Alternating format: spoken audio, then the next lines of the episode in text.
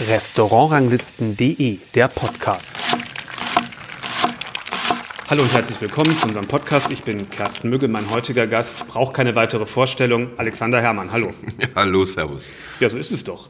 Und das ist der Auftakt zu einer ganzen Reihe von Interviews, die ich hier im Posthotel ähm, in Wirsberg führe oder schon geführt habe und die wir in den nächsten Wochen und Monaten bei uns im Podcast einstreuen werden und wo einfach auch deutlich wird, wer und was für Leute alles hinter Alexander Herrmann, der Gesamtmarke, sag ich mal, stehen, hinter dem äh, Fine Dining, ein Zwei-Sterne-Restaurant, den anderen Restaurants und ähm, wie das hier so alles ineinander greift. Ähm, und man merkt auch, finde ich, dass die Leute ähm, auch wirklich viel zu sagen haben. Das habe ich jedenfalls gestern schon in den ersten Interviews gespürt. Und ich denke mal, das wird sich heute äh, so fortsetzen und wir bekommen, denke ich mal, in den nächsten Wochen und Monaten in den Podcast-Folgen einen Eindruck, wie das hier so läuft. Und vielleicht ein bisschen mehr Tiefe, als wir manchmal so in den Einzelinterviews ähm, ja. zu einem Betrieb haben. Das wäre auf jeden Fall ähm, das möchte ich sozusagen vorweg einmal sagen, weil wir ja bald doch eine ganze Reihe Interviews jetzt in nächster Zeit mit verschiedenen Leuten von hier kommen. Ich, ich muss vielleicht ja. auch, auch eins sagen, das ist sehr nett. Also wir haben ja. uns ja auf das Du geeinigt. Ja, klar. Äh, es ist sehr nett, dass du sagst, die hinter mir stehen. Aber genau da ist, ähm, ich sage mal, der Paradigmenwechsel, der ein bisschen komisch und albern klingt, aber es ist genau andersrum. Ich stehe hinter meinem Team. Oder so, genau. Und naja, das ist insofern eine, eine ganz entscheidende Veränderung, weil äh, wenn Sie hinter mir stehen, treffe ich die alle finalen Entscheidungen, äh, vielleicht auch mit Ihnen und Sie haben sie in Anführungsstrichen dann mit mir umzusetzen. Wenn es andersrum ist, ich stehe hinter meinem Team, läuft so, die haben wirklich viel Verantwortung und die haben wirklich viel Entscheidungsfreiraum bekommen. Das ist auch der Unterschied in so oft in so Momenten, dass äh, in anderen Betrieben jemand befördert wird, aber er darf nicht mehr entscheiden. Ja. Du kriegst nur mehr Druck äh, von oben und von und, unten und, und, von unten bist du immer mehr der Depp. Also du, ja. du bist in dieser ganz blöden Zwangsabteilung der Karriere. Und ich mache es andersrum. Die haben die Freiheit zu entscheiden. Vieles sprechen sie natürlich mit mir ab. Und äh, dann sage ich auch meine Haltung und Meinung dazu. Und manchmal habe ich Unrecht, dann waren ihre Entscheidungen, die sie dann auch getroffen haben, die besseren. Und äh, dann ist es aber auch, auch völlig okay, weil dann wachsen sie daran. Und manchmal habe ich recht, weil die Entscheidung nicht so gut war. Dann ist es aber auch gut, weil das schafft auch mein, also das Vertrauen zu mir. Also was ich damit sagen will, ist, dass ich behaupte, dass 80 das ist also, das wäre jetzt politisch korrekt ausgedrückt, aber eigentlich ungefähr 95 Prozent aller sogenannten Fehler sind ja, sind ja ohne Belang. Mhm. 5 Prozent, die tun weh, auf die musst du aufpassen. Und das heißt, ich stehe hinter meinen Leuten. Die entscheiden viele Dinge. Wir sprechen vieles ab. Wir machen eine, wir machen ein Ziel. Wir machen eine, eine, eine Marschrichtung. Aber dann müssen sie auf diesen Weg den Mut, den Stolz, die Kraft haben, weil ich ihnen das Vertrauen gebe, Entscheidungen zu treffen. Das heißt, ich stehe hinter ihren Entscheidungen. Das heißt, ich stehe hinter meinem Team. Deswegen sind die eloquent und selbstbewusst. Und jetzt muss ich vielleicht auch sagen, dafür brauche ich eins, und das ist Mut, mhm. weil, äh, ja, ja, ich muss der mutigste sein, weil ich äh, ja quasi den Kontrollverlust lebe. Ja. Also wenn ich jetzt hier in Würzberg bin, wir sind jetzt hier in der Workshop Lounge. Ich habe jetzt gerade keine Ahnung, was sie in der Küche machen. Ich weiß auch gerade nicht, was die in Nürnberg in den Betrieben machen. Mhm. Äh, ich bin zwar connected und äh, wir sprechen uns ab, alles drum und dran, aber was jetzt genau aktuell passiert, weiß ich nicht. Mhm. Und äh, die genießen mein Vertrauen. Ich muss aber den Mut an mir selber haben, dass ich diesen Kontrollverlust zulasse. Und das ist der Paradigmenwechsel, den ich meine, wenn ich sage, ich stehe hinter meinen Leuten und sie nicht hinter mir. Absolut. Kommen wir noch äh, mhm. mal weiter drauf. Ich wollte eigentlich anfangen, du bist schon ähm, fernsehmäßig so lange im, im Geschäft, ähm, von Ende der 90er Jahre, ähm, äh, Kochduell bei Vox angefangen, äh, mit vielen anderen, die heute auch noch recht präsent sind. Wahrscheinlich ist nur Johann Lafer von den aktuell fernsehaktiven Köchen noch länger ähm, dabei. Ähm, wir sind in einer Zeit oder das Kochen im Fernsehen hat sich verändert, es sind, gibt andere Formate und so weiter und so fort. Es gibt heutzutage 20.15 Uhr Hauptabendformate, es hat eine richtige Präsenz. Gleichzeitig gucken natürlich viele Leute hm. äh, solche Sendungen, die nie in solche Restaurants essen gehen. Mit anderen Worten, du und die anderen Sterneköche, die sehr präsent sind, sind sowas wie auch Botschafter der Gastronomie und insbesondere der Fine Dining Gastronomie. Wie siehst du diese, diese Rolle, dass, dass du für viele Leute ein erster Kontakt bist mit ähm, speziellerem, besonderem Essen? Also das Kochen nach 19.30 Uhr stattfinden kann. Das hat die gesamte Branche Johannes Bekerner ja erst einmal zu verdanken, ja. der damals mit Kerners Köche im Spätabend ja, war. um 20, 22, 15, ja, 22, ja. 30 waren, äh, waren das ja diese Anfänge Freitagabends. Und er hat durch seine Person mit seiner Autorität, mit dem Sendeplatz und dem Sender dafür gesorgt, dass man auf breitester Ebene erst einmal kochen, nennen wir es mal so, oder ich, ich, ich, ich glaube, es ist ja gar nicht so kochen, das sieht man ja auch bei The Taste. Eigentlich ist es oft auch so eine Art Ess-Show. Ja. Und oft geht es auch um, um, ein Stück äh, Wahrheit und Wahrhaftigkeit. Das ist so, schmeckt es oder schmeckt es nicht, wenn es einer im Fernsehen sagt, ist es ein bisschen ähnlich wie, als wenn ein Schiedsrichter entscheidet, gelbe Karte oder nicht.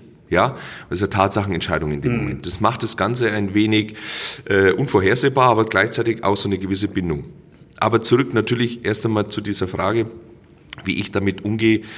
Ähm, also grundsätzlich finde ich es ein toller Moment, äh, dass man so viel Autorität auch aus der Branche und so weiter zugesprochen bekommt, dass man das Einfallstor für die, ich nenne es jetzt mal für die Genusswelt ist. Ja. Genusswelt muss ja nicht immer die Sterneküche sein, die kann einfach auch das gehobene Restaurant sein. Mir reicht ja auch schon, wenn jemand ein Qualitätsverständnis entwickelt, dass der auch den Sonntagsbraten in einem Wirtshaus genauso für sich erst einmal auch kategorisieren kann, wie gut ist es denn wirklich? Oder beim Italiener, beim Griechen und, und, und. Ich finde, das ist schon ganz gut und da hat sich in den letzten Jahren viel gemacht. Wobei ich natürlich schon auch sagen muss, wir müssen natürlich auch ein bisschen aufpassen, denn ähm, äh, es, es gibt natürlich in dem einen oder anderen Formaten ähm, schon auch die Lücke, wo ich sage, es ist ein Ticken zu viel Schimpfwort, es ist ein Ticken zu viel ähm, äh, Gorilla-Paralerei, ähm, die nämlich auch ein Licht auf den, auf den Arbeitsplatz mhm. wirft. Nicht als, mhm. als, als, als, als Gast, sondern auch, dass man immer noch unterstellen könnte, es hat sich gar nichts geändert. Und es hat sich viel geändert. Ja. Also es gibt schon auch eine verzerrte Darstellung im Fernsehen ähm, wo man sagt, ne, arbeitstechnisch ist es aber schon auch anders. Ne? Ja, man muss natürlich sehen, Fernsehen ist immer eine Verzerrung, weil es sind ja am Ende Unterhaltungssendungen, die in erster Linie mal die Leute unterhalten sollen, die das gucken mit dem Vehikel. Es geht dann ums Kochen, ums Essen und um solche ja, Sachen. Das darf man immer nicht vergessen. Das ist halt das, das erste Genre ist mal Unterhaltung. Ich bin total bei dir. Das ist ja keine Dokumentation. Es, ja, ich bin total bei dir. Es ist auch, es ist auch schwierig ähm, heutzutage wirklich die Unterhaltungsdichte hochzuhalten. Ja. Da, weil du musst, beim Fernsehen muss man sich vorstellen, alle fünf Minuten muss ja irgendetwas passieren, dass ein Impuls kommt, ich bleibe dran. Ja. Längen beim Fernsehen ist ein Abschalt- oder Wegschalt- oder Rumzepp. Moment. Ja. Das ist zum Beispiel bei den Streamingdiensten anders. Ja. Bei Streamingdiensten, wenn du da mal irgendwas anschaust, dann denkst du dir, sag mal, was ist das für eine Serie? Eine Länge ist da, da, da bist gefühlt 20 Minuten lang passiert nichts und du denkst so, boah, hoffentlich geht es weiter. Ja, Aber du hast, du zeppst ja nicht so, weil das, weil du einen anderen, sag ich mal, Einschaltimpuls hast. Genau, man hat sich aktiv ausgesucht und genau. ist nicht reingesetzt. Das ist was anderes. Und deswegen ist es natürlich im Fernsehen schon auch so, dass man auch das ein wenig bedienen muss. Das ist, ich nenne es jetzt auch mal die Schutzfunktion von all den Dingen, die auch einmal vielleicht, die man mit einem Stirnrunzeln entgegnen kann, dass die leider, ähm, das ist jetzt das Berufsfeld Fernsehen, was zum Teil dann auch dazugehört. Aber was versuchst du inhaltlich mitzugeben? Oder hast du, hast du da so eine Überlegung, ähm, wo bei aller Unterhaltung, die das haben, äh, hat, dass du bestimmte Dinge aus der gastronomischen Welt ähm, mit vermitteln möchtest? Oder ist das zu naja, ist das zu also, kopfig gedacht von mir? Nee, eigentlich nicht. Ich, ich finde, die Frage ist legitim. Entscheidend ist, ich kann ja nichts anderes nach außen hin darstellen, als was ich selber bin. Mhm. Also ich muss es jetzt knallhart raus sagen, ich kenne äh, Kollegen, ob die sie jetzt mit äh, Kochen zu tun hat oder auch mit anderen sagen, die haben mit dem, was sie im Fernsehen tun und wie sie privat sind, da gibt es eine Diskrepanz. Die ja. gibt es jetzt bei mir an sich nicht. Ja. ja? Äh, der einzige Unterschied ist, dass es im Fernsehen alles sich etwas leichter anfühlt und dass ich in meinem Berufsleben noch etwas mehr Tiefe mitbringe. Aber das ist halt äh, letztendlich dem Format geschuldet. Aber am Schluss mache ich auch, ich gehe jetzt mal einfach äh, ich gehe mal zurück, damals Vox Koch Arena, mhm. ja, äh, 2015. Das sind immer Profis, die angetreten sind gegen Hobbyköche. Mhm. Aus dem Format wurde dann irgendwann einmal äh, äh, Hensler. Mhm. Und da wurde ich x-mal angefragt und ich habe immer gesagt, nein, ich koche nicht gegen Hobbyköche. Ich mhm. bin auf deren Seite. So ging das aber im Kochduell los mit Paprika und Tomate. Ja, ja, ja. Das heißt, ich habe mit den Kandidaten gekocht. Und ich habe gesagt, ich möchte das nicht. Bei der Küchenschlacht war ich auf der Seite der Hobbyköche beim Moderieren und habe sie unterstützt. Bei The Taste bin ich auf der Seite der Kandidaten. Mhm. Ja. Ähm, und ich, ich wollte nie gegen Hobbyköche antreten, ähm, weil ich bin ja eigentlich derjenige, der von, von, von meinem von meinem Wunsch, von meiner, kann man sagen, von meiner Koch-DNA oder von meiner Haltungs-DNA, machen wir es mal so rum, bin ich ja derjenige, der gern fördert, coacht, nach vorne bringt, Sparring mitmacht. Deswegen ist Taste für mich ja auch meine absolute Lieblingssendung, weil ich hatte noch nie in diesen, also wir, bald kommt ja die elfte Staffel und eine zwölfte wird produziert, das heißt, wir reden über zehn Staffeln. In diesen zehn Staffeln hatte ich noch nie in meinem Team einen Favoriten, habe aber trotzdem viermal das Ding gewonnen, mhm. äh, weil ich ich es geschafft habe, äh, bei diesen Kandidaten und Kandidatinnen äh, Kraft zu entwickeln. Ich habe äh, ihre Fehler gefunden, also kochtechnische, aber auch was sie besonders können. Und dann haben wir einfach begonnen, die Fehler klein zu halten. Mhm. Und das, was sie gut machen, groß zu machen. Weil das ist ja schon mal auch ein Unterschied. Wir haben das in der Schule gelernt, wenn du etwas nicht kannst, dann musst du noch mehr Hausaufgaben, noch mehr machen, noch mehr üben. Mag ja richtig sein. Aber ich habe das ja gewechselt, dass ich sage, da bist du besonders gut, lass uns das besonders nach vorne bringen. Lass uns das besonders machen. Das ist wie im, im Grunde, wenn ich ein Fußballspieler bin, muss ich mich auch irgendwann einmal entscheiden, bin ich in der Abwehr, bin ich im Mittelfeld, links außen, rechts außen, bin ich im Sturm, bin ich im Tor. Du musst irgendwann rausfinden, was kann ich von diesem Spiel am besten. Und wenn ich nicht so der Stürmer bin, aber ich bin ein super Abwehrspieler, dann sage ich nicht, ich probiere jetzt so lange Sturm, bis ich das auch kann. Nein, du sagst, ich werde der beste Abwehrspieler dieser Welt. Und das mache ich mit meinen Leuten. Und das ist vielleicht auch das, äh, was ich am, am liebsten tue. Ja. Aber hast du das Gefühl, dass diese Sendungen auch dazu beitragen, dass die Hemmschwelle von Leuten ein, sag mal, ein bestandtes Restaurant ja, aufzusuchen, dadurch ja, sinkt. Ja, definitiv. Das ist ja eigentlich das, worauf De ich, worauf ja, ich hinaus wollte. Ja, ja, ja definitiv. Also äh, ich habe das ja schon, schon damals bei Kerners Köche, also vor 15 Jahren oder so war das ja schon deutlich zu sehen. Ähm, dass ich, und das ist das größte Kompliment, dass Leute wirklich Geld zusammengespart haben, um mhm. sich dann zum Beispiel bei uns einen Aufenthalt oder ein Menü äh, wirklich äh, leisten zu wollen. Und es ist unheimlich schön, dass wir es auch in einem Zwei-Sterne-Restaurant wirklich schaffen, dass wir irgendwo von, von Mitte 20 äh, bis natürlich ins hohe Alter hinein irgendwie alle Gäste auch haben. Ja. Und dass wir unseren eigenen Weg so gefunden haben, dass die dann auch sagen, geil, da kommen wir auch wieder. Also ich glaube schon, dass ja. das ein Verständnis geschaffen hat, dass ja. es eine Nähe gebracht hat. Ja. Ähm, und natürlich ist es so, dass manche sagen, ja, ich möchte es von mir als klassischer, der andere möchte es ein bisschen kreativer, der eine etwas mehr Bodenständigkeit, der andere, weiß ich nicht, äh, möchte Produkte aus Übersee, andere möchte das sehr regional. Das ist ja so eine bunte Welt. Das heißt, du kannst dir, du hast ja die Chance als Gast, je nachdem, wie oft du was wie rumreist, für dich selber auch ein Genussprofil zu finden, zu sagen, das ist etwas, das erreicht mich, das möchte ich auch tun und und und. Äh, das finde ich schon, das hat Fernsehen in der Gänze, nicht ich allein, das hat Fernsehen in der Gänze mit den Kochshows schon geschaffen. Ja. Ähm, hast du das Gefühl, ihr habt mehr Leute, die das erste Mal äh, in oder sehr, sehr selten in so ein ähm, hochdekoriertes Restaurant gehen als andere? Das kann ich jetzt schlecht, also mhm. schwierig einschätzen, weil ich nicht weiß, wie es bei ja, anderen ist. Und ich kann auch nicht einschätzen, also wir haben ja eine Landgastronomie, ja. also nach Würzberg, ich sage ja. immer so salopp, wir sind zwar nicht am Arsch der Welt, aber wir können ihn von hier aus ganz gut sehen, mhm. musst du ja auch herkommen wollen. Das heißt nicht, dass wenn du in der Stadt bist, sagst, komm, wir probieren das jetzt mal schnell aus. Ja. Bei uns ist es eine sehr bewusste und oft sehr lange Entscheidung. Wann gehen wir hin? Gehen wir hin? Wollen wir diesen Weg machen? Und, und, und. Das heißt, wenn die hier ankommen, ist das, sind sie schon auch sehr fokussiert auf uns. Und ob wir mehr Jüngere haben als andere, wie erwähnt, ist für mich schwer einschätzbar. Ich kann nur sagen, dass ich das Gefühl habe, dass wir im, wenn ich die letzten zehn Jahre anschaue, dass sich das Publikum definitiv weiter verjüngt hat. Extrem, ja. Und, und äh, und, und jetzt kommt das auch. Das ist auch total meine Wahrnehmung. Ich ja. als ich vor 10, 12 Jahren angefangen habe, ich bin ja jetzt Mitte, Mitte 40 äh, oder hm. leicht über Mitte 40, sagen wir mal so. äh, vor 10 Jahren, vor 12 Jahren, da war ich natürlich der Jüngste, aber da wäre ich, war ich, wäre ich auch in meinem jetzigen Alter noch fast immer der Jüngste gewesen in ja. den meisten Restaurants. Mittlerweile bin ich mittendrin oder vielleicht der jüngere Hälfte, aber längst nicht mehr der Jüngste eigentlich ich, bei fast jedem Besuch. Ja, wenn man sich mal vorstellt, also äh, Koch der L war 1996. Ja, ja jetzt, äh, schau, jetzt stellen wir uns mal vor, äh, Zehnjähriger oder Zehnjährige haben das damals immer angeschaut. Ja, ja die sind jetzt heute im, im besten Gourmetalter, wenn man das so sehen ja. möchte. Ich finde einfach, in den letzten 20 Jahren sind, äh, hat es eine andere Natürlichkeit und Selbstverständlichkeit gegeben, selber zu kochen, äh, das wieder zu tun. Es hat aber auch eine andere Lockerheit bekommen. Ja. Äh, alles vor 90, ja, so Max Inzinger, das habe ich für Sie vorbereitet. Der hat ja Hähnchen aus dem Ofen gezaubert, mhm. wo du gesagt hast, wie kriegt man sowas hin? Das war ja Wahnsinn. Äh, und Biolek hat es dann ja. plötzlich ein bisschen aufgerissen. Der hat gesagt, na, ich koche mal so, wie ich koche und ich weiß nicht, ob es richtig ist, aber es mir schmeckt so.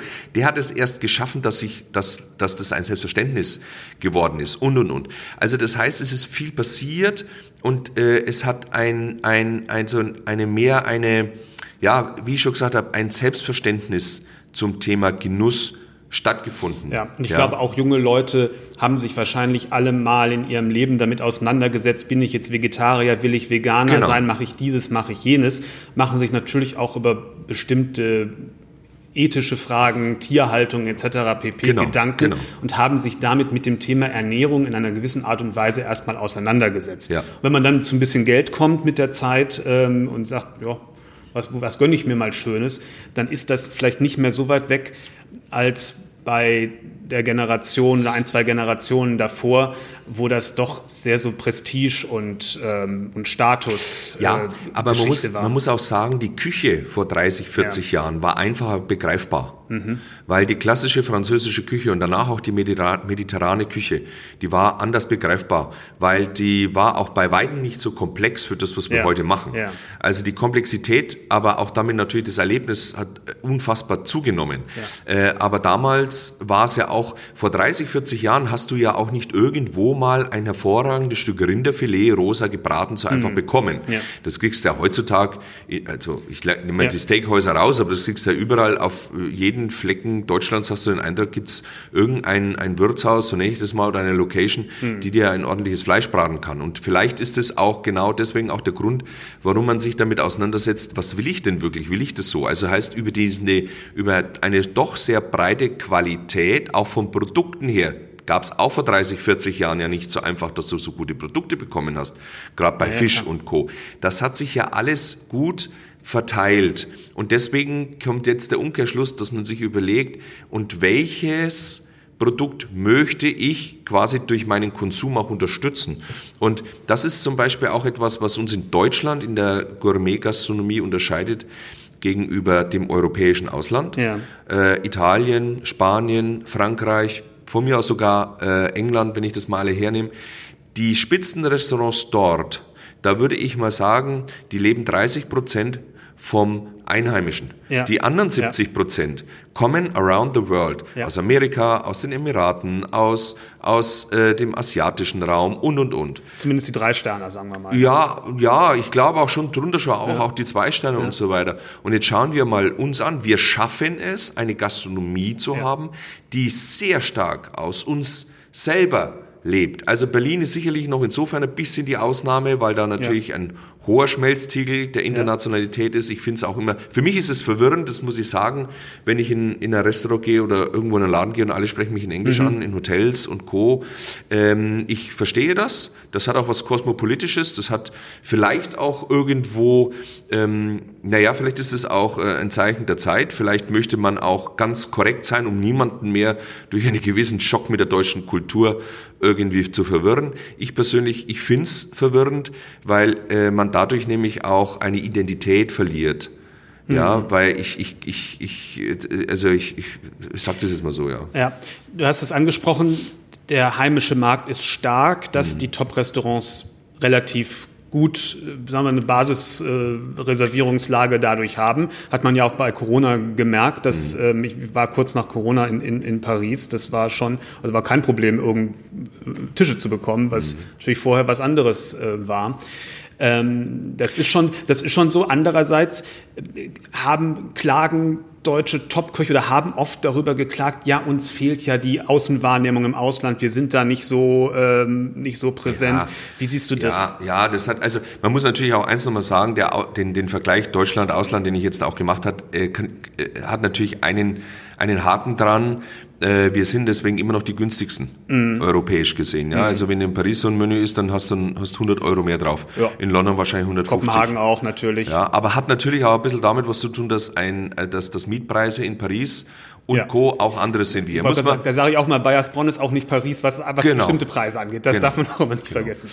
Ähm, unser Problem, glaube ich, war, dass man, das ist aber auch ein bisschen, hm, jedenfalls meine Warnung, auch pressegesteuert gewesen, wenn man so an die 80er, 90er denkt, also erst Nouvelle Cuisine und danach äh, so Richtung mediterrane Welle. Äh, wir haben uns wahnsinnig stark immer am Ausland orientiert. Äh, weil alles, was im Ausland war, durften wir auch machen mhm. und dann hat es auch der heimische Kritiker als gut empfunden. Hat man selber was entwickelt, dann wurde da gern drauf eingeschlagen. Also jedenfalls, das ist so die Wahrnehmung. Da werden jetzt manche aufstehen und sagen, nein, das war nicht so, doch. Ja. Und wir haben immer alles, was im Ausland war, ah, toll, toll, toll, toll, toll. Also ja, das, was Rezepi im Noma gemacht hat, ja. diese nordische Küche, das war zeitgleich, wie wir mit den Jeune Restaurateur damals äh, über ein Buch gesprochen haben. Und mhm. wir haben gesagt, lasst uns bitte ein deutsches Kochbuch machen, die deutsche ja. Küche. Ja. Und wir haben wirklich Diskussionen geführt, ja, kann ich dann Olivenöl nehmen? Sag ich, nein. Ja, und manche hatten Angst davor, dass wenn sie keine französischen Produkte nehmen, dass ihnen dann vielleicht ein französischer Guide oder heimische mhm. Presse äh, dann äh, quasi nur wegen einem Gericht in dem, in dem Buch abstreitet, dass sie noch äh, in der Qualität oben werden. Ja. Also man sieht, dass wir selber, und das, ich war ja Teil davon, also ja. es ist nicht so, dass ich das jetzt überheblich als der, als der Besserwisser herkomme. Ich war ja auch ein Teil davon. Ja. Es sieht schon, dass es gedauert hat, bis wir uns überhaupt freischwimmen konnten. Absolut. Und das ist wirklich erst so aus meiner Sicht in den letzten zehn Jahren passiert, dass wir einen, eine Selbstsicherheit in der Breite entwickelt haben, die es vorher nur mit angezogener Handbremse gab, weil wir uns oft zu stark an vielleicht an äußeren Eindrücken haben auch ein wenig einschüchtern lassen. Aber das ist ja genau, letztendlich ist ja aber dieser, dieser Trend oder die, die ähm, sagen wir mal, die Ausrichtung stärker auf das Regionale zu gucken, im Grunde ja auch als Gegenreaktion auf die molekulare äh, Welle gewesen, ja auch über Skandinavien natürlich gekommen. Aber das ist ja genau der Vorteil von dieser regionalen Sichtweise, die ist ja überall anders. Ja. Und dann ja. Und dann hat diese Entwicklung meines Erachtens eingesetzt. Ja, so. aber wir sind natürlich auch schon wieder, ne? der, der Deutsche ist halt auch so ein bisschen ein Streber. Ne? Wir mhm. kommen dann halt auch her mit brutal, regional oder ja. wie es halt auch wieder heißt, bloß, weil diese, ich sage einmal, diese blöde Sellerieknolle macht es ja nicht besser, bloß weil sie 341 Meter vom, äh, von meinem Restaurant weg ist. Deswegen ja. ist sie vielleicht nicht besser, vielleicht verschimmelt und vielleicht äh, irgendwo Berlin ums Eck und der, und, und der Schäferhund vom Nachbarn hat immer hingepisst. Mhm. Aber trotzdem, ja, brutal lokal. Also ich bin schon ja, auch, ich bin da, ich gehe da schon hart auch ins Gericht, weil wir natürlich natürlich auch wieder hergehen und dann wieder dieses Strebertum auch gerne mhm. entwickeln. Meine Güte, äh, Genuss braucht auch eine gewisse, also es braucht eine Klammer, keine Frage. Aber wir brauchen auch eine gefühlte Lässigkeit bei ja, dem Ganzen. Ja, ja. Und äh, die dürfen wir uns, wir sind immer sehr hirngesteuert. Wir mhm. sind, wir, genau. in manchen Dingen sind wir sehr Dichter und Denker ja. und schauen dann ins Ausland und die scheren sich teilweise, wenn die irgendwas machen, um gar nichts ja. und leben das einfach. Und weil sie es leben, ist so toll. Und dann ist es, und jetzt, und jetzt kommt der, der fatale Moment, das, was ich vorhin erzählt habe, wie, meine, wie ich meine äh, Kandidaten bei The Taste coach, dass mhm. ich nicht auf die Fehler schaue, sondern das, was sie gut machen. Mhm. Und genau das ist es so, dass bei uns auch im Land gern drauf geschaut wird, alles war toll, aber da, schau, hahaha. Ha, ha, ha. Mhm. Nein, wir, wir sind auch immer so das, auf diese, das Haar in der Suppe. Ich, das, das bremst uns in manchen Momenten auch ein wenig ein. Wir haben uns wahnsinnig freigeschwommen. Ja. Und gerade die, die sich emotional und vom reinen Herzen sagen, so mache ich es, finde es toll, die werden eigentlich gefühlt am meisten beachtet. Ähm, und trotzdem traut sich aber keiner, sich ein bisschen mehr frei zu schwimmen. Es ist Entschuldigung, Essen, Trinken und so weiter, ist, es ist keine Religion, es darf einer Idee folgen. Mhm. Aber es muss kein Dogma jedes Mal drüber sein. Das macht es nämlich für alle schwer. Mhm. Für, den, für den Kreativen, man könnte zwar sagen, es gibt ihm Halt und eine Richtung, darf es ja haben. Aber man darf auch diese Lässigkeit dazu haben, auch zu, zu entscheiden und nicht nur hirngesteuert, sondern auch das Herz mitbringen. Da sind wir manchmal Also das ist auch meine Aufgabe, das ist auch bei mir ja, ein Lernprozess. Ja, ja. Äh, zusammen mit dem Tobi, wie oft standen wir wirklich wie, wie der Ochs vom Berg und haben, haben wirklich, äh, habe ich gesagt, wir sind so blöd. Nein, das machen wir nicht, weil. Und äh, das musst du aber lernen und da brauchst du natürlich, sind wir wieder dabei, auch den Mut. Und dann musst du natürlich auch, auch mal was einstecken können, das mhm. ist auch klar. Ja, äh, aber am Schluss wird sowieso immer ausgeteilt.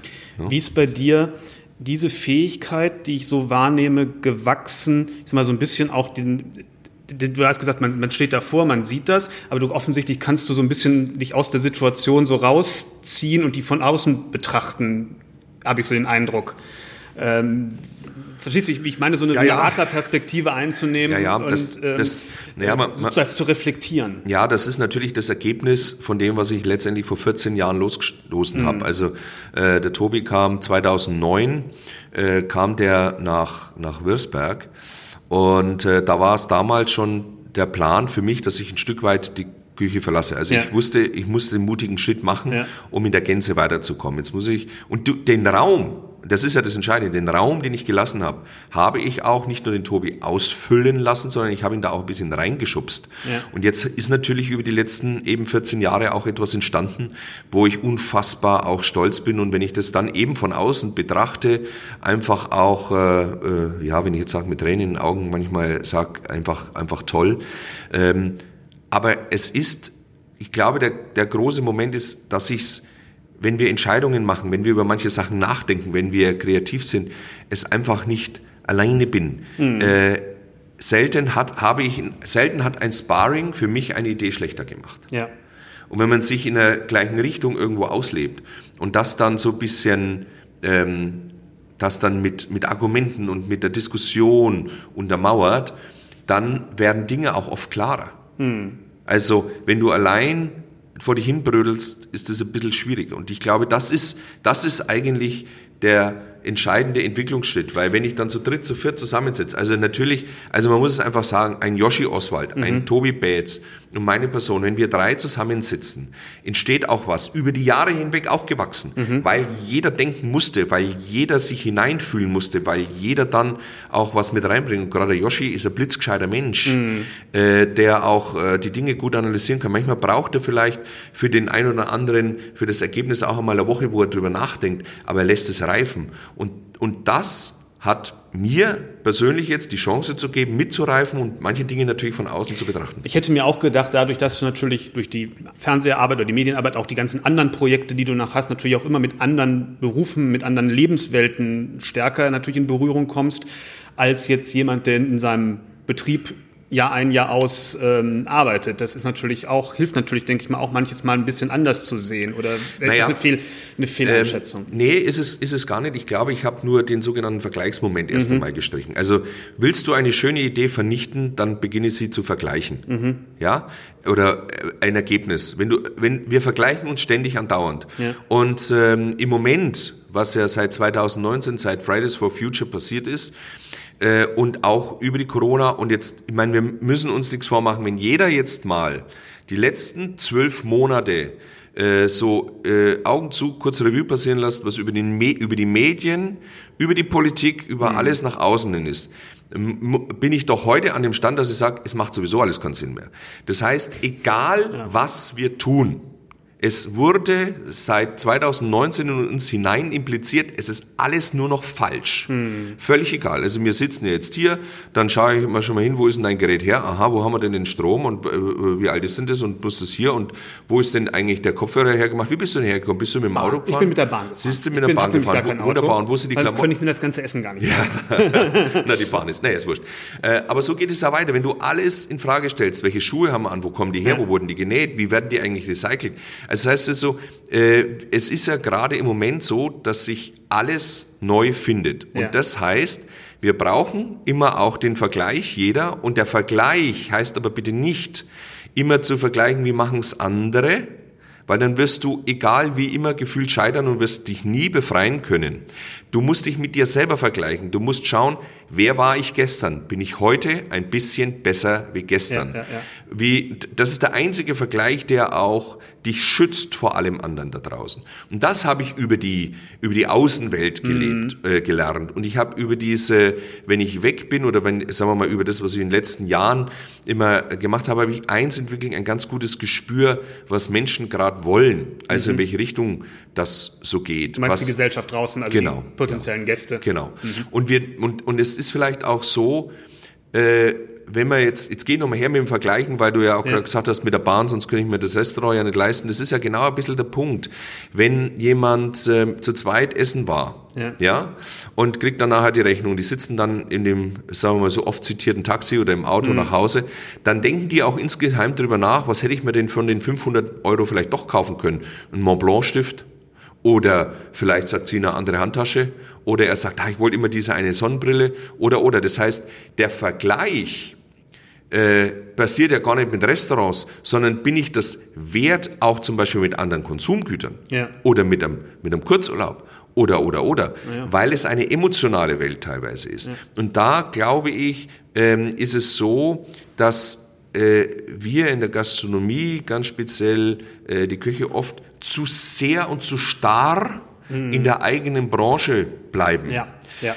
Und äh, vergessen, dass die Vergleichsmomente, die ja jeder macht, und auch wenn man sie, also ich mache sie ja auch, aber welche sind gut und welche sind halt schlecht, das ist halt die, die Frage. Aber die Vergleichsmomente, gerade natürlich beim Euro, was ja Sinn macht, ähm, da ist es dann schon so, da muss man sich immer überlegen, mit wem oder was ist die Haltung dahinter. Mhm. Ja, das ist so ein bisschen der Punkt, den habe ich, das habe ich sicherlich von außen ein bisschen mit. Aber das ist so ein bisschen auch dieses Bubble durchstoßen ähm, und, und eben andere Sichtweisen mal testweise einnehmen, gucken, wie sieht die ganze Geschichte eigentlich aus dem anderen Blickwinkel aus.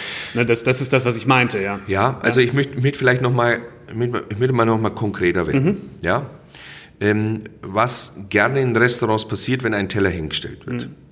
Äh, dann stehen tolle Produkte hin und so weiter. Und ich nenne es jetzt mal, da geht es um Wissen. Ja. Wissen bringt mir gar nichts. Ja. Ein Raucher weiß, dass er seine Lunge schädigt. Mhm. Ein Raucher weiß, dass er ein hohes Krebsrisiko ja. hat. Ein Raucher weiß, dass das jetzt alles scheiß, Entschuldigung, blöd ist. Aber, Aber er ändert es nicht. Ja. Warum ändert es das nicht? Und dann passieren so Dinge, dass der beste Kumpel vielleicht erkrankt und plötzlich erreicht es dich emotional und du sagst, ich rauche nie wieder ein. Ja. Also Wissen wissen. Ja. Also ich ja, weiß ja, zum Beispiel auch, wenn ich weniger essen täte, dann äh, ging es mir auch sportlich ein bisschen besser, aber ich liebe halt meinen Teller mit der Pasta und so mhm. weiter. Also auch ich habe natürlich den Konflikt, wie jeder andere auch. Um das zu verändern, brauchst du die Kraft der Emotionalität. Immer. Und das ist was wir, das ist das, was ich auch immer meine mit dem Strebermoment. Ja. Wir Deutsche sind so stark in einem Wissen und dann kommen wir vielleicht auf Speisekarten auch gerne mit irgendwelchen ja, japanischen Begriffen daher.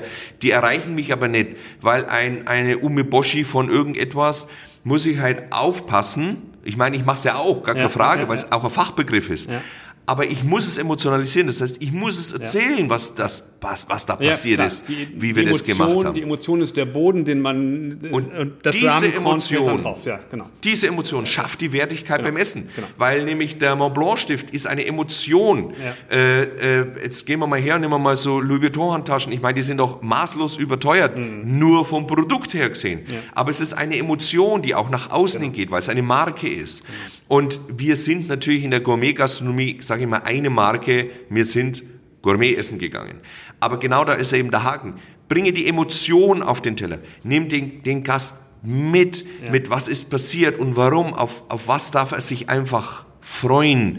Und dann, glaube ich, äh, dann kriegst du viel, also eine besondere Stabilität, ein besonderes Wertgefühl von deinen Gästen und dann gehen die auch nach Hause und sind getouched. Mhm. Und das ist eine ganz, ganz große Herausforderung für jeden, weil es geht ja nicht darum, jemandem zu sagen, es von links nach rechts oder von oben nach unten, sondern die Welt der Faszination aufzumachen. Ich sage immer so schön, das Warum. Also wenn du einmal äh, immer Formel 1 Boxengasse in so, einem, mhm. in so einer Boxengasse drin warst. Und dann erklärt dir ein Ingenieur, warum das Auto wie gemacht ist. Und schau mal hier, ja. und das ist der Geniestreich und da und alles. Und dann sieht man nämlich nachher in der Kurve, dass der ein Stück früher nach innen ziehen kann.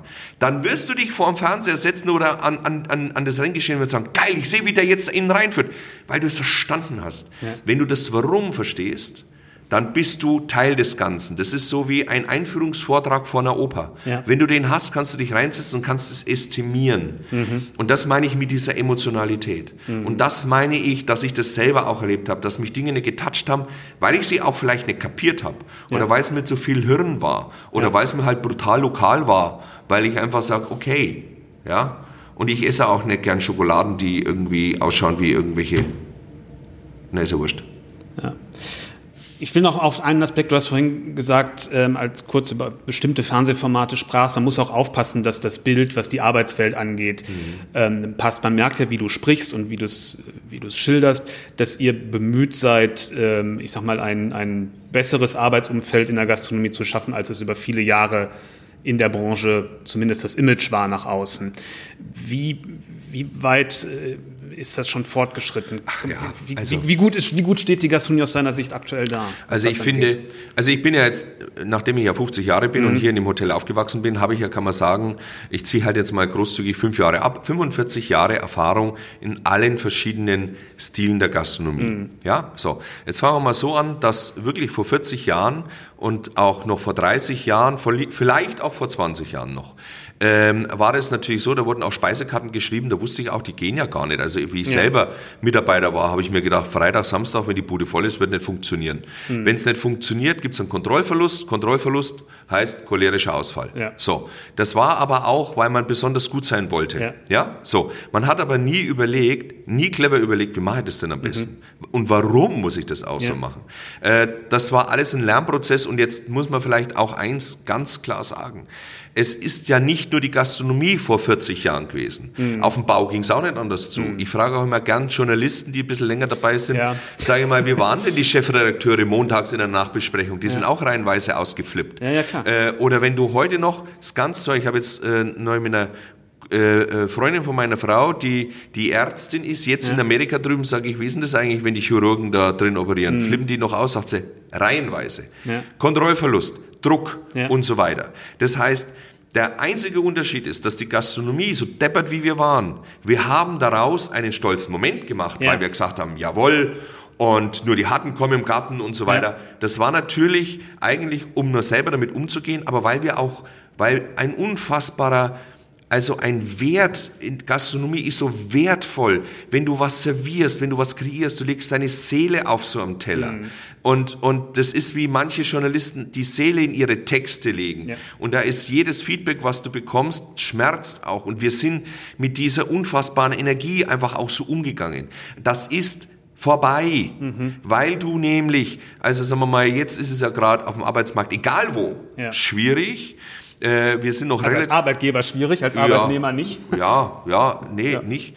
Ja. Ähm, aber äh, wenn ich noch vor zehn Jahren denke, was ja. ich hier für Abiturienten und alles hatte und Leute aus der Uni und und und, die gesagt haben, nee, sie möchten einen Job machen, der sie auch den Rest ihres Lebens irgendwo die weite Welt öffnen könnte, mhm. weil ich kann ja als als Koch kann ich weltweit arbeiten. Das stimmt. Ja. Äh, sagen wir mal so, äh, wenn ich jetzt Rechtsanwalt bin, kann ich ja nicht einmal innerhalb Deutschland von A nach B gehen, weil ich manche Gesetze nicht kenne. Also Chirurg wird vielleicht auch schon wieder schwierig. Aber es gibt Berufe, da steht dir die Welt offen ja. und du kannst allein in einem wirklich von mir aus auch Imbisswagen stehen oder mit einem Foodtruck unterwegs sein oder du kannst in einer großen Brigade mit 50 Leuten irgendwo vielleicht in Malaysia in einem Top-Hotel arbeiten. Das hat Freiheit. Mhm. Und es ist schon verändert. Und was ich heute auch anschaue, auch mir ist jetzt neulich hat der äh, Tobi gesagt, ja, wir haben aber also bei Frauenquote brauchen wir uns keine Gedanken machen. Ich habe da gar nicht drauf geschaut. Mhm.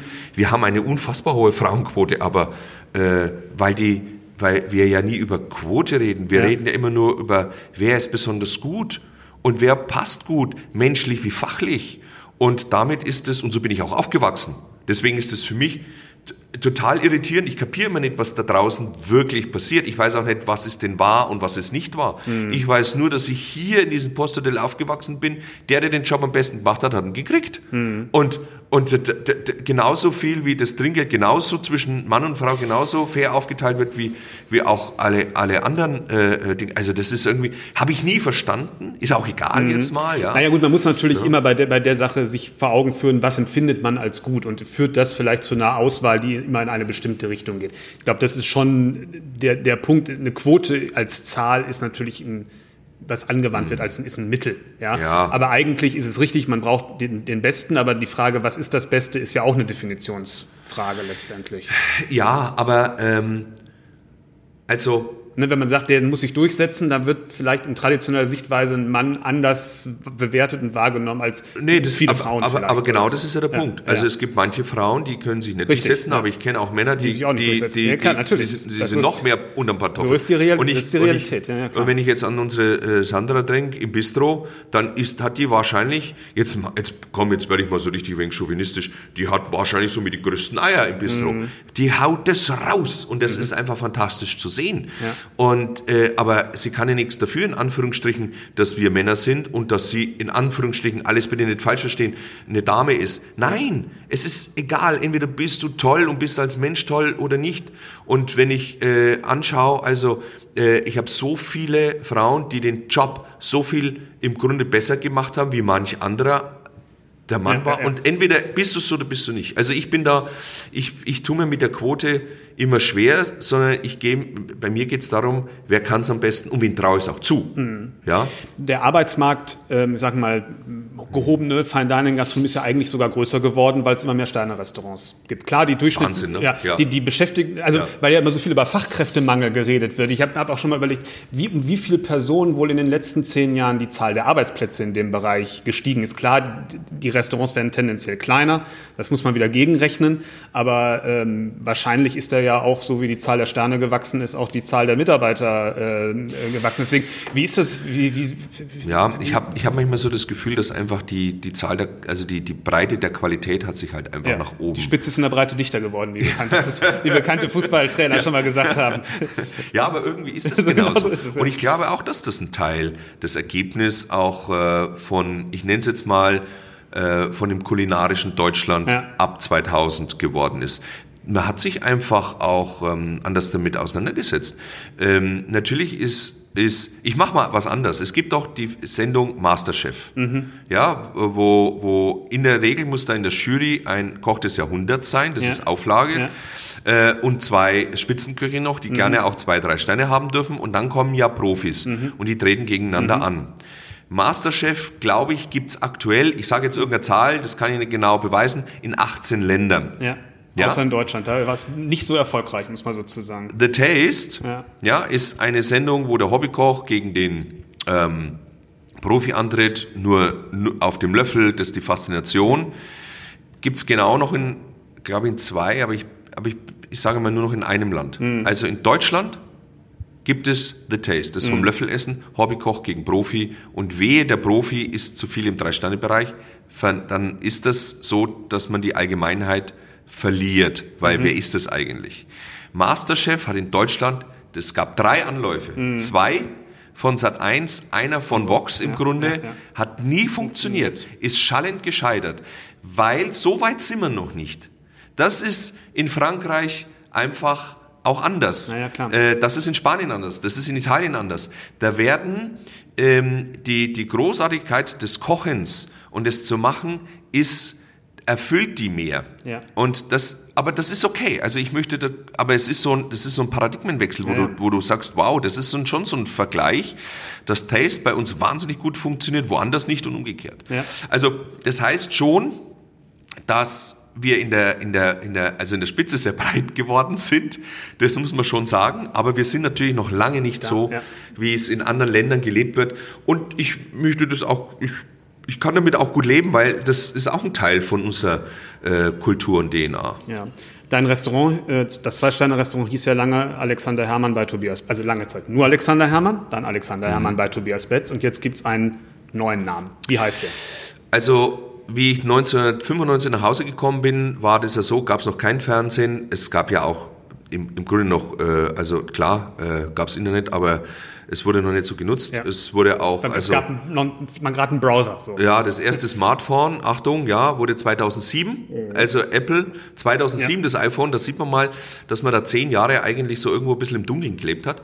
Und dann war das immer so, der Volksbund heißt, wir gehen in die Post, also mhm. ins Posthotel, wir gehen in die Post. Mhm. Und nachdem ich mein Gourmet-Restaurant irgendwann eröffnen wollte, habe ich mir gedacht, was mache ich denn jetzt? Ich muss das halt, wir hatten ja noch die Jägerstube damals, habe ich gesagt, na, ich nenne das halt äh, Restaurant Alexander, aber in dem Fall schon Zusatz Alexander Hermann, weil da ja schon mit äh, Vox Kochduell mhm. Alexander Herrmann schon nach außen hin in einem Suchverlauf damals ja, ja, ja. so nach dem Motto, was ist denn was Bei ist, Alta Vista hat man damals noch gesucht, glaube ich, ja. Genau, und deswegen habe ich das. War ja noch vor Google, also. genau, habe ich das Alexander, Restaurant Alexander Herrmann genannt. Und als der Tobi dann kam, habe ich ein paar Jahre später irgendwann einmal das bei Tobias Betz drunter geschrieben. Ich weiß noch, habe aus der Küche geholt, habe gesagt, schau mal, was da steht. Und dann hat er gesagt, mein Name sage ich, ja genau. Weil wir das auch offenkundig nicht nur zu zweit machen. Mhm. Ich möchte auch, dass du die Autorität nach außen mhm. hast.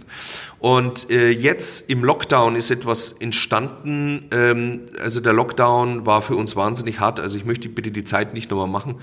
Aber es war ein Brennglas auf die Weiterentwicklung. Mhm. Und äh, dadurch haben wir unser, es hieß mal Fermentationslabor, ja. es heißt Future Lab.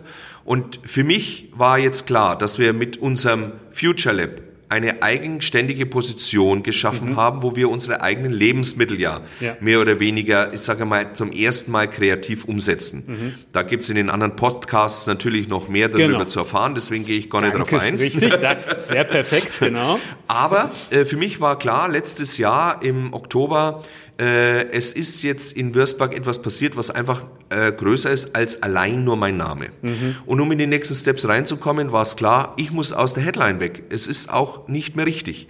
Deswegen habe ich gesagt zum Tobi, wir werden das Restaurant umbenennen und habe mir ähm, ein bisschen Zeit genommen und habe, weil das ist natürlich für mich ein, ein sehr, sehr großer Schritt auch. Ja ähm, der aber, den ich mit einer derartigen Freude angehe. Und deswegen heißt jetzt, Achtung, Trommelwirbel, seit dem 21. April ist es offenkundig, dass unser Restaurant jetzt heißt Restaurant Aura bei Alexander Hermann Tobias Betz. Das ist nur die Unterzeile, dass man uns dann beim Browser, beim mhm. Sucherverlauf mhm. und Google und so weiter auch gut findet. Und unser Future Lab heißt Anima. Mhm. Und da gibt's den Hashtag Grenzenlose Heimat. Das heißt, wir haben einen Zusammenschluss aus Aura und Anima. Anima heißt der Seele, ja. ist aber nicht als Restaurantname, das muss man nochmal ja. sagen, sondern Restaurantname ist Aura. Mhm. Weil das besonders ist, was da drin passiert. Diese Aura wird von den Menschen, die da drin sind, und ich meine jetzt die Mitarbeiter Tobi und Co. und allen, auch von der Anja, Deborah, ach, das ist Wahnsinn, wie der Raum ausgefüllt wird. Mhm. Und ich kann ein bisschen sagen, ihnen zu Ehren, zu dem, was wir in den Jahren aufgebaut haben, äh, heißt das Aura, weil das sind sie und das ist auch das, was dich einnimmt, wenn du gehst. Du erinnerst ja. dich an dieses Gefühl, an diese Aura, die es am Teller gab, im Glas äh, von den Mitarbeitern. Das ist ein An das Charisma, an die Persönlichkeit, die durch verschiedene Menschen miteinander verschmilzt. Das soll der Gedanke sein. So habe ich so, das jetzt verstanden. So, Dankeschön. Äh, könnte ich das bitte schriftlich haben? So würde ich das dann nochmal. Äh, wir haben es jetzt zum Glück aufgezeichnet. ja, super. Ähm, ähm, die Leute, du sagtest ja gerade, als du dein Restaurant Alexander ja, ja, äh, genannt hast, haben die Leute gesagt, wir gehen zur Post. Die Leute werden jetzt weiter sagen, die gehen, gehen zu Alexander. Ist mehr ein Schritt nach innen eigentlich als nach außen äh, so eine Namensgebung? Ich sage mal ja, das wird sich, das wird sich einspielen. Ja. Es ist ja auch, es ist auch so, das ist auch bewusst, dass das ein leicht, ein, ein leiser Prozess. Moment nach mhm, außen mhm. ist. Weil wenn ich jetzt sage, das Restaurant heißt jetzt Aura, was schreiben dann vielleicht der ein oder andere, Alexander Hermann macht sein Restaurant zu. Ja. Und ach nein, stimmt nicht, er nennt es nur um. Ja. Oder das Restaurant Alexander Hermann gibt es nicht mehr. Ja. Und auf diese, auf diese Schlagzeile habe ich einfach keine Lust, Verstehe. weil das ist nämlich, was hängen bleibt. Ja. Und es wäre eine Schlagzeile, wäre ich ein Journalist, würde ich die selber schreiben. Klar, es klickt ja, ja, klickt ja besser, als wenn so. ich... Und, und deswegen führe ich jetzt erst das, das Restaurant Aura ein, mhm. um das auch ein bisschen zu manifestieren, damit es eben nicht geschrieben wird, weil was die Leute natürlich dann in dem Moment auch äh, sich genauso merken, das möchte ich einfach umgehen. Alles klar. Alexander, ähm, wir haben sozusagen jetzt die Aura deiner Leute, können wir sozusagen äh, entdecken in den nächsten Folgen, wie ich gerade gesagt habe. Ähm, ich bedanke mich für deine Zeit. Ich merke, sie rennt davon. Ja, ich, ich hab habe von den Fragen, die ich mir aufgeschrieben habe, nur wenige stellen können, dafür aber ein paar ganz andere. ähm, hat mir große Freude gemacht, mit dir zu sprechen über die Weltlage der, der Gastronomie in Deutschland. Und das Besondere, was bei dir hier abgeht, werden wir in den weiteren ähm, Folgen ja hören. Ähm, vielen, vielen Dank. Ich bedanke mich ganz herzlich. Ich finde es auch toll, möchte ich an dieser Stelle sagen. Und äh, da bist du, beziehungsweise ich nenne es jetzt mal ja. dein Format, auch das ja. erste, das sagt, ich blicke mal ein bisschen weiter. Äh, ich mache sehr wenig Podcasts. Mhm. Äh, ich lasse, äh, was Podcasts angeht, lieber einen Yoshi und Tobi vorne dran, ja. weil ich finde, dass das da auch, das ist auch der Raum, der sinnvoll ist. Aber sowas wie jetzt hier, das ist ja auch für uns ein ganz stolzer Ehrenmoment auch ein bisschen, ja. dass man das so breit und so groß sehen kann und dass man auch mal, also ich kann nur alle ermutigen, hört's euch die anderen Teile auch an, um mal zu verstehen, was sich für eine Welt eigentlich aufgemacht hat. Und auch wenn wir jetzt gnadenlos überzogen haben, die anderen sind ja nur eine gute halbe Stunde. Äh, und deswegen vielen herzlichen Dank, dass ich. Wenn du wüsstest, wenn du wüsstest. ja, ja. Also, ich, ja. also wenn man eins nicht kann, ja. Das Team Alexander Herrmann ist unstoppable. Wenn die mal reden, ja, ja, dann das ist es quasi nicht möglich. Aber vielen herzlichen Dank. Vielen, vielen Dank. War mir eine große Freude. Ich bedanke mich fürs Zuhören. Ähm, Podcast abonnieren nicht vergessen, äh, weil dann kommen die ganzen Folgen nämlich ganz automatisch auf das Device, auf das man das gerne hört. Bis dahin. Tschüss. Du auch darfst auch Tschüss sagen. Achso, ja. Tschüss, vielen Dank. Hat nur gewunken, das kann man natürlich nicht sehen. Alles klar, danke.